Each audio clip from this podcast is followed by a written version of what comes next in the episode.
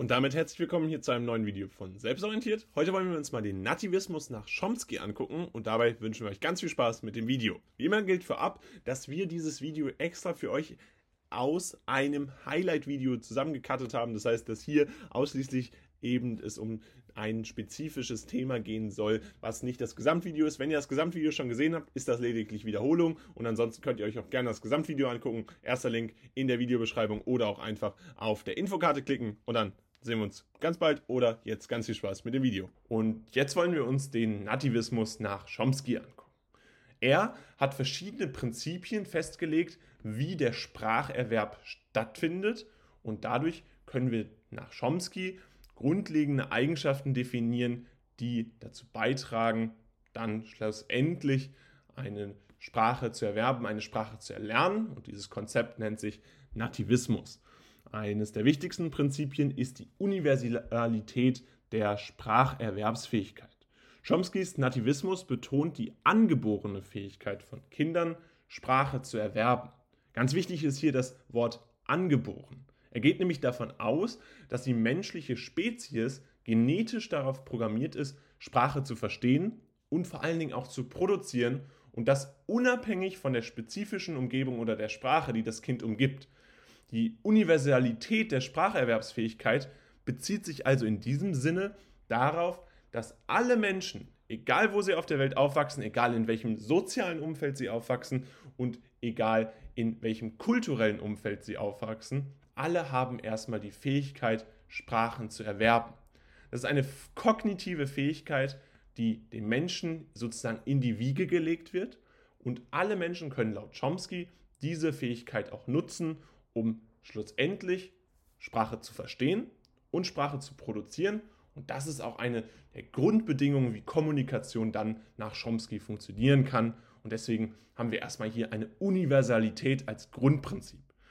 Die Universalität setzt sich dann in der Universalgrammatik als genetisch bedingte Grundstruktur fort. Universalgrammatik, was bedeutet das jetzt? Dieses Konzept bedeutet, dass eine genetisch festgelegte Grundstruktur der Grammatik gibt, die in allen Sprachen gemeinsam ist. Und diese gemeinsame grammatische Grundlage ermöglicht es Kindern, die Strukturen und Regeln einer beliebigen Sprache zu erlernen, indem sie ihre individuelle Spracherfahrung nutzen.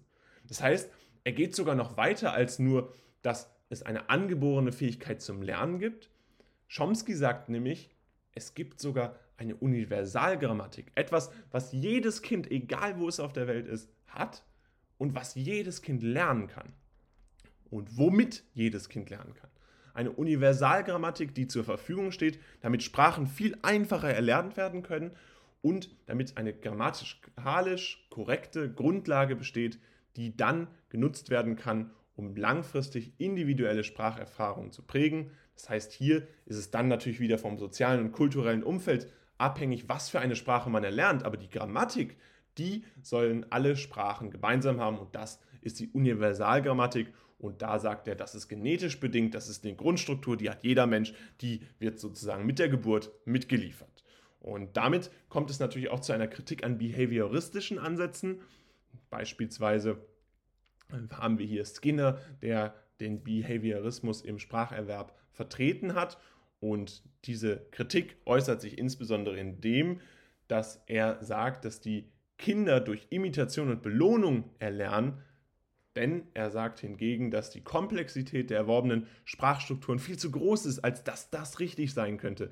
Es kann nicht sein, dass alleine externe Anreize, die ja beim Behaviorismus nach Skinner beispielsweise durch Belohnungen und verschiedene Bestrafungen dann tatsächlich zur Geltung kommen, dass diese externen Anreize und Nachahmungen erklären, dass ein Kind sich aktiv am Spracherwerbsprozess beteiligt. Er sagt hingegen, Spracherwerb ist biologisch determiniert, das ist vorhergesehen von der Natur und dementsprechend wird es nicht nur durch Umweltreize hervorgehoben, sondern durch biologische Faktoren gesteuert. Das menschliche Gehirn ist also genetisch darauf vorbereitet, bestimmte sprachliche Strukturen zu erkennen und zu internalisieren, also zu erlernen. Und der Fokus liegt dabei auf den angeborenen kognitiven Mechanismen, die den Erwerb von Sprache ermöglichen. Und dementsprechend ist klar, Nur weil er behavioristische Ansätze kritisiert, heißt es nicht, dass es keine externen Reize laut ihm geben kann. Was er nur ganz konkret sagt, ist, dass diese externen Reize nicht die Grundlage dafür sind, dass wir etwas erlernen, sondern höchstens der Auslöser dafür sein können, dass wir die Universalität und die Universalgrammatik bei uns vorfinden, dass diese genetisch Grundstruktur aktiviert wird und dass der Spracherwerb also dann ablaufen kann und das eben in diesem biologisch determinierten Prozess, also in dieser Limitierung, die hier vorliegt. Und damit ist es dann möglich, kognitive Mechanismen zu nutzen, um die Sprache langfristig zu erlernen bzw. zu erwerben. Und bevor es genau damit weitergeht, wollen wir euch noch kurz ein bisschen Werbung in eigener Sache präsentieren, denn wir haben umfassendes Lernheft zu den Theorien zum Spracherwerb gemacht. Das ist wirklich auch nur eine ganz kleine Unterbrechung, denn wir freuen uns einfach riesig, dass wir euch das jetzt vorstellen können. 25% mit dem Code Abitur25 bekommt ihr außerdem auf alles im Shop, unter anderem auch auf das Sparpaket zum Deutschabitur, was ebenfalls in der Videobeschreibung verlinkt ist. Also ihr seht schon einiges, was ihr da lernen könnt, einiges, was ihr da auch sparen könnt. Und bei diesem Schülerheft, gerade zu den Theorien zum Spracherwerb, gibt es so viele Zusatzinfos, die wir einfach in den Videos nicht erwähnen können, die könnt ihr da nochmal gesondert lesen, lernen und dann anschließend auch mit verschiedenen Aufgaben und Lösungen abgleichen und super für die nächste Klausur lernen. Erster Videobeschreibungslink, checkt es unbedingt aus und dann geht's weiter mit dem Video. Kommen wir jetzt zum Interaktionismus nach Brunner und dieser Interaktionismus bezieht sich natürlich auch wieder auf den Spracherwerb, wieso Spracherwerb stattfindet. Und Brunner hat hier gesagt, soziale Interaktionen sind der zentrale Lernprozess, der dazu führt, dass wir Sprache lernen. Und das ist klar, wir haben Interaktionismus, soziale Interaktion liegt nicht so weit auseinander. Aber was interessant ist, ist, dass er soziale Interaktion hier in den Vordergrund stellt für den Lernprozess. Das heißt, das Miteinander als Grundlage dafür definiert, dass man lernen kann. Und er geht davon aus, dass das Lernen vor allen Dingen in sozialen Kontexten stattfindet, wo andere Menschen mit dem Lernenden interagieren, als Schlüsselrolle sozusagen hier die Interaktion mit anderen Menschen hervorgehoben wird.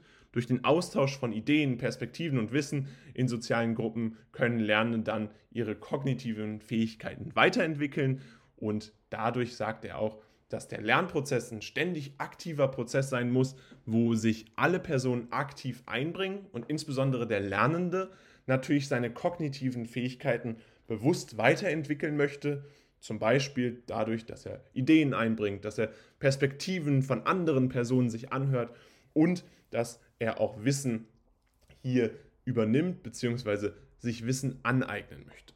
Dafür gibt es das Spiral Curriculum und Vygotskis Konzept der Zone der nächsten Entwicklung, die diesen Interaktionismus nochmal erweitern bzw. den deutlich einfacher verständlich machen. Buna hat nämlich das Konzept des Spiral Curriculum entwickelt, bei denen Lerninhalte im wiederkehrenden Zyklen präsentiert werden, wobei der Schwierigkeitsgrad in jedem Zyklus zunimmt. Das Konzept Spiral Curriculum bezeichnet dabei also Schwierigkeitsgrade, die in jedem Zyklus zunehmen. Unterschiedliche Zyklen meinen dabei Lernprozesse, die stattfinden.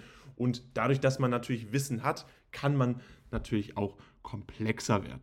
Auf bereits erworbenen Wissen baut man natürlich auf und man kann dadurch dann schlussendlich komplexe Konzepte verstehen. Zudem greift Brunner ein anderes Konzept auf, nämlich Vygotskis Idee der Zone der nächsten Entwicklung. Das basiert letztendlich auf einer ähnlichen Idee wie das Spiral Curriculum und meint, dass Lernen am effektivsten ist, wenn es sich in der Nähe des aktuellen Entwicklungsstandes einer Person befindet und durch soziale Interaktion unterstützt wird. Das heißt, soziale Interaktion muss stattfinden, so wie wir es von Brunner schon generell kennen. Und dann muss der Entwicklungsstand immer zu dem jeweils anderen Entwicklungsstand passen. Dann gibt es den Enaktivismus und die aktive Teilnahme am Lernprozess. Im Rahmen des Interaktionismus wird nämlich klar, dass Enaktivismus eine wichtige Rolle spielt. Hier betont man die Bedeutung der aktiven Teilnahme der Lernenden am Lernprozess und insbesondere ist das wichtig für praktische Erfahrungen, für Experimente und Handlungen, die Lernende eben nicht nur nutzen, um Wissen aufzunehmen, sondern vor allen Dingen dadurch, dass es dann auch besser verstanden wird und auch angewendet werden können. Also ganz zentral ist hier Enaktivismus zu nutzen, um praktische Erfahrungen tatsächlich umsetzen zu können in einen späteren Lernprozess und dementsprechend gibt es hier dann tiefere Verankerung von Lerninhalten und diese aktive Teilnahme fördert genau den Lernprozess, der nach Brunner stattfinden soll. Die Sprache als Werkzeug des Denkens ist wichtig, insbesondere im Hintergrund mit den zentralen Rollen, wo andere Menschen die Kommunikation beeinflussen. Von Gedanken und Ideen werden kognitive Prozesse aktiviert und gefördert. Sprache ermöglicht es den Lernenden daher, Gedanken zu organisieren, zu reflektieren und zu erweitern. Den Dialog und die Kommunikation sind dabei wesentliche Elemente für den Lernprozess nach Brunner. Und insgesamt wissen wir also, nicht nur soziale Interaktion, sozialer Interaktionismus ist wichtig beim Interaktionismus nach Brunner, sondern vor allen Dingen auch, dass ein Dialog stattfindet, der die komplexe Gedankenstruktur dann organisieren kann. Gedanken müssen organisiert werden, damit wir langfristig einen erfolgreichen Prozess haben. Und damit gehen wir jetzt zu den Operating Principles nach Slobin über, ein amerikanischer Psychologe Dan Slobin, der vier zentrale Prinzipien definiert hat. Hier sagen wir direkt vorab, er hat seine Prinzipien typischerweise von A nach D beziehungsweise teilweise auch bis E definiert. Wir haben diese einmal übersetzt und stark vereinfacht. Das heißt, dass wir hier nicht auf die originalen englischen Namen eingehen, obwohl wir sie kurz erwähnen. Aber ihr werdet immer auf unterschiedliche Begrifflichkeiten stoßen. Das heißt, lasst euch auf gar keinen Fall verwirren, wenn ihr im Unterricht beispielsweise schon von etwas anderem gehört habt. Die Didaktik ist da etwas unterschiedlich und es gibt nicht die eine richtige Lösung, die bei den Operating Principles nach Slobin existiert, so wie das beispielsweise bei den fünf Axiomen nach Watzlawick ist. Die sind ganz einfach, die sind immer bekannt, die sind immer gleich. Hier ist es etwas anders. Lasst euch davon nicht verwirren. Nutzt einfach diese sprachliche äh, Mittel und sprachliche Richtigkeit, die ihr im Unterricht beibekommen bekommt. Und hier wollen wir euch das einfach nochmal nähergehend erklären. Starten wir aber jetzt direkt mit der Prinzipien der Eindeutigkeit, dem Principle of One-to-One Correspondence. Das heißt, hier geht es darum, dass jedes Element in der physischen Welt, ob Objekt oder eine Handlung, also sehr breit gefasst ist, dass dieser Begriff des Elements von Kindern mit einem einzigen sprachlichen Ausdruck versehen wird. Das heißt, hier guckt man sich den Spracherwerb natürlich an. Operating Principles beziehen sich auf den Spracherwerb. Und dieser Spracherwerb bezieht sich dann auf den sprachlichen Ausdruck von Kindern und diese nutzen ausschließlich ein Objekt oder einen konkreten Begriff, um ein Objekt in der realistischen Welt zu beschreiben. Dabei ist eine klare und eindeutige Verbindung zwischen dem, was sie sehen oder erleben und dem sprachlichen Ausdrücken herzustellen.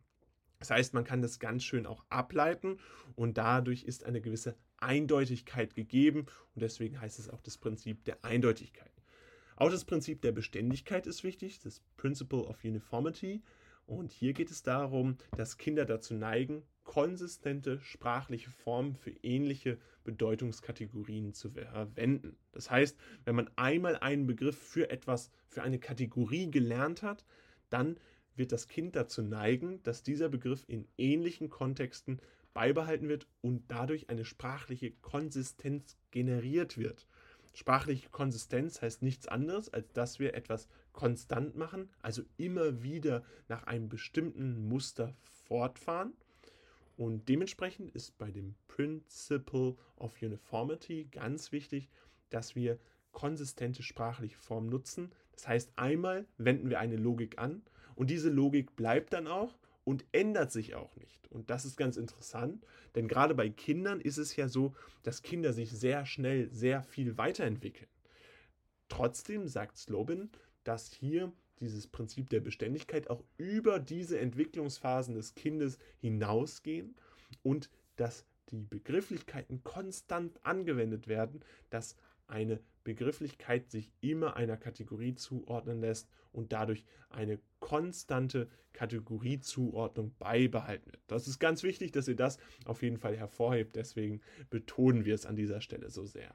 Außerdem gibt es das Prinzip der Vorläufigkeit, das Principle of of Provisionality. Hier geht es darum, dass Kinder bei der Entwicklung ihrer Sprachfähigkeiten vorläufige, vereinfachte sprachliche Konstruktionen verwenden. Das ist ganz klar. Wenn wir uns Kinder angucken, dann sind die mit einem riesen Wulst an Informationen konfrontiert und müssen diese ganzen Informationen irgendwie verpacken und auch irgendwie eine sprachliche ja, Abarbeitung dieser Informationen schaffen. Und das ist gar nicht mal so einfach, gerade wenn wir uns überlegen, mit wie vielen verschiedenen neuen Begrifflichkeiten sie auch zu tun haben. Und dass das natürlich auch dazu führen kann, dass eine sprachliche Entwicklung sehr komplex wird, wenn man sie nicht von Anfang an etwas runterbricht. Deswegen gibt es erstmal ein vorläufiges System, was dann später durch weitere komplexere Wörter ersetzt werden kann.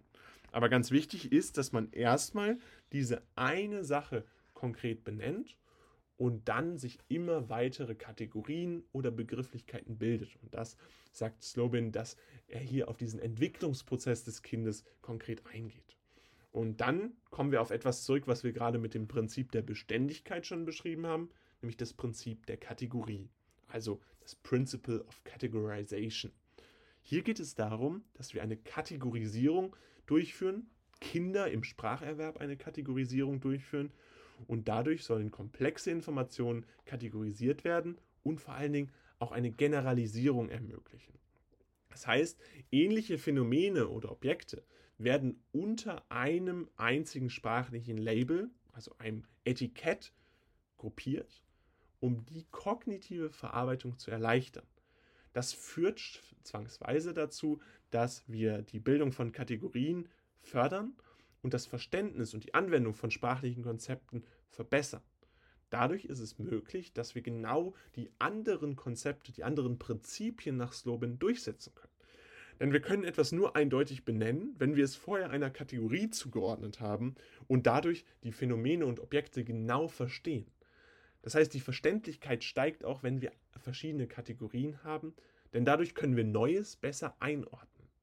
Auch das Prinzip der Beständigkeit ist ganz klar. Wir können nur konsequent zu einer Kategorie zuordnen, wenn wir beständig agieren und wenn wir immer wieder Kategorien nutzen. Das Prinzip der Vorläufigkeit ist sogar noch besser, denn hier haben wir komplexe Strukturen und die können wir natürlich viel einfacher bilden und da können wir viel einfacher darauf reagieren, wenn wir das Prinzip der Kategorie haben. Also wenn wir eine Kategorie nutzen, das einmal einordnen und dann vorläufig sagen, na, es passt ungefähr zu dieser Kategorie, deswegen nehme ich jetzt ein weniger komplexes Wort, was aber eindeutig in diese Kategorie passt.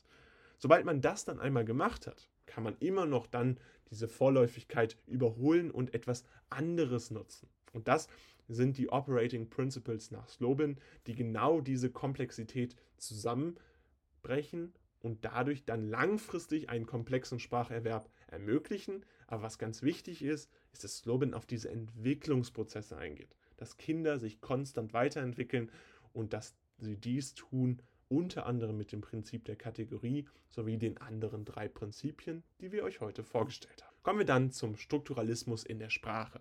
Das ist jetzt ein konkretes Konzept, was es euch ermöglichen soll, die Sprache besser zu verstehen und darstellt, wie der Spracherwerb innerhalb der Sprache stattfindet. Das heißt, wenn wir vom Strukturalismus sprechen, müsst ihr euch immer klar machen, das ist ein Konzept, was neben zum Beispiel dem Nativismus besteht und ermöglichen soll, die Sprache besser zu verstehen. Wobei der Strukturalismus, entsprechend des Namens Struktur, auf Struktur und Systeme fokussiert ist. Das heißt, hier geht es darum, die Analyse von Sprache durch die Untersuchung von Strukturen und Systemen zu ermöglichen. Hierbei sind nicht nur der Inhalt einzelner Wörter oder Sätze im Vordergrund, sondern vielmehr die strukturellen Beziehungen zwischen den Elementen und dadurch zielt dieser Ansatz darauf ab, Muster und Regeln zu identifizieren, die das Funktionieren einer Sprache ermöglichen. Das heißt, wir haben einen sehr analytischen Ansatz im Strukturalismus, der es uns ermöglichen soll, dass wir die verschiedenen Patterns, also die sogenannten Muster, ganz klar identifizieren können damit wir einzelne Wörter oder Sätze dann in einem Gesamtkontext verstehen sollen. Es geht nicht darum, dass man die Semantik, also die Bedeutung von einzelnen Wörtern versteht, sondern immer den kompletten komplexen Inhalt in einem System. Und dazu passend ist Ferdinand de Saussure. Der die Zeichenlehre ganz konkret analysiert hat. Er war ein Schweizer Linguist, also hat sich Sprachen angeguckt, war ein Sprachwissenschaftler und gilt auch unter anderem als Begründer des Strukturalismus. Warum? Weil er den Fokus darauf gesetzt hat, zwischen sprachlichen Zeichen, also beispielsweise Signifikanten und einem Signifikant, akustisches Bild oder einer Bedeutung, ein Verhältnis zu kreieren. Wir haben also einerseits Bilder und dann deren Bedeutung. Und dadurch betont Saussure die Bedeutung von Wörtern durch ihre Position innerhalb des sprachlichen Systems, nicht durch inhärente Merkmale.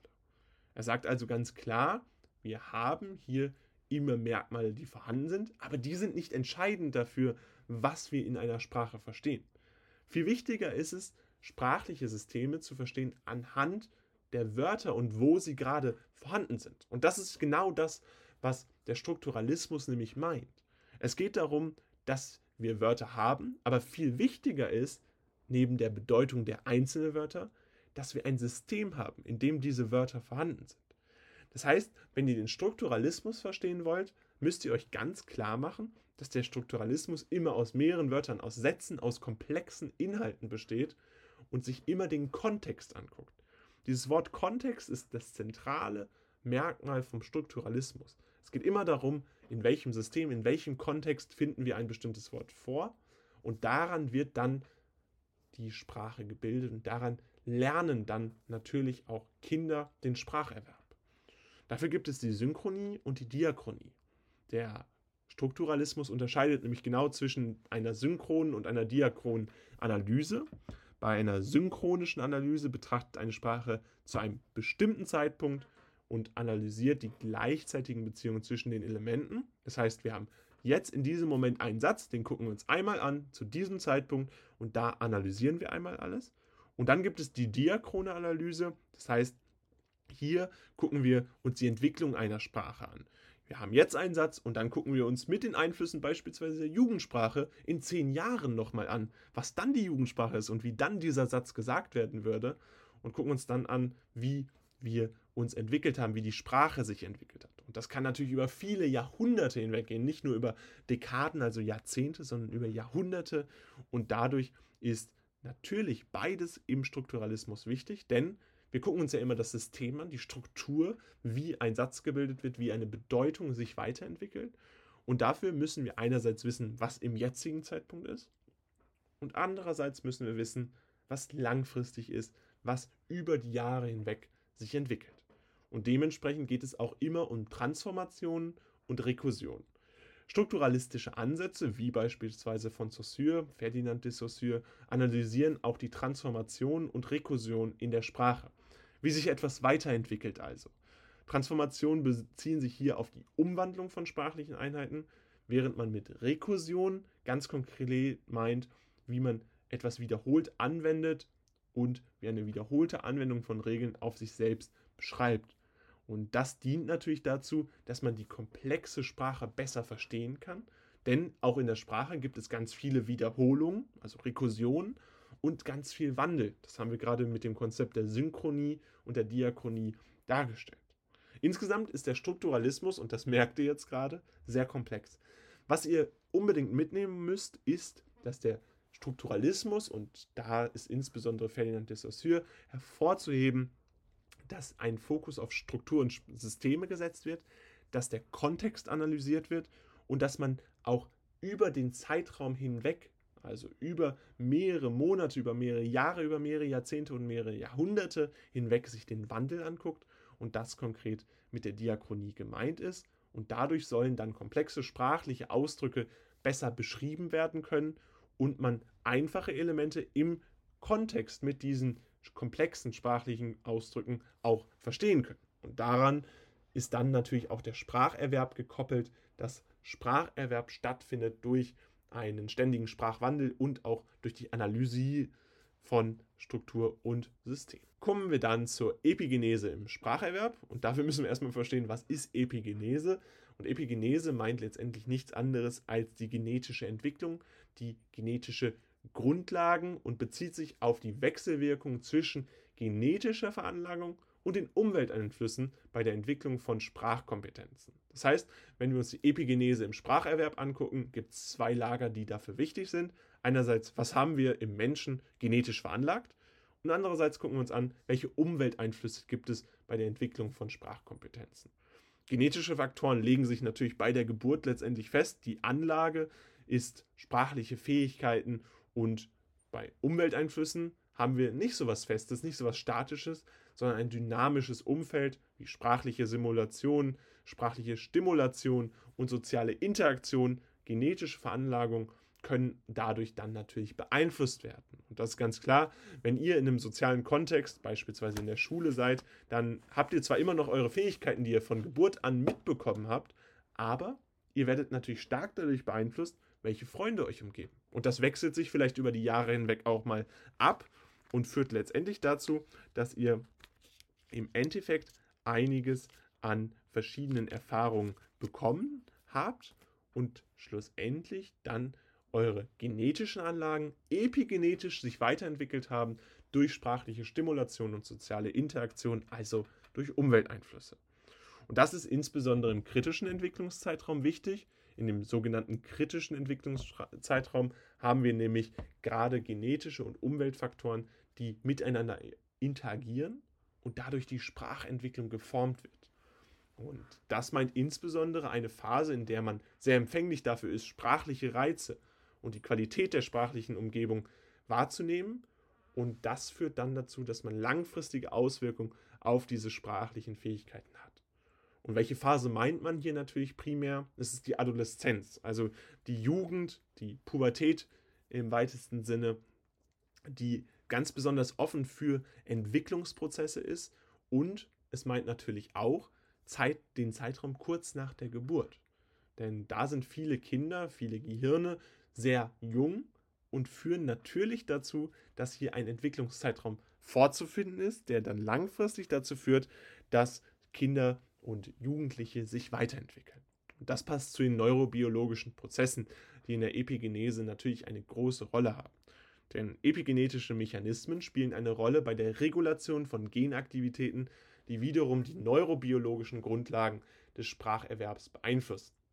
Was mit neurobiologischen Prozessen gemeint ist, ist, dass alles, was ihr an sprachlichem Erwerb feststellen könnt, immer auch mit der Neurologie eures Gehirns zu tun hat. Also mit Prozessen, die in eurem Gehirn stattfinden. Und diese neurobiologischen Grundlagen führen dann dazu, dass bestimmte Prozesse nacheinander ablaufen.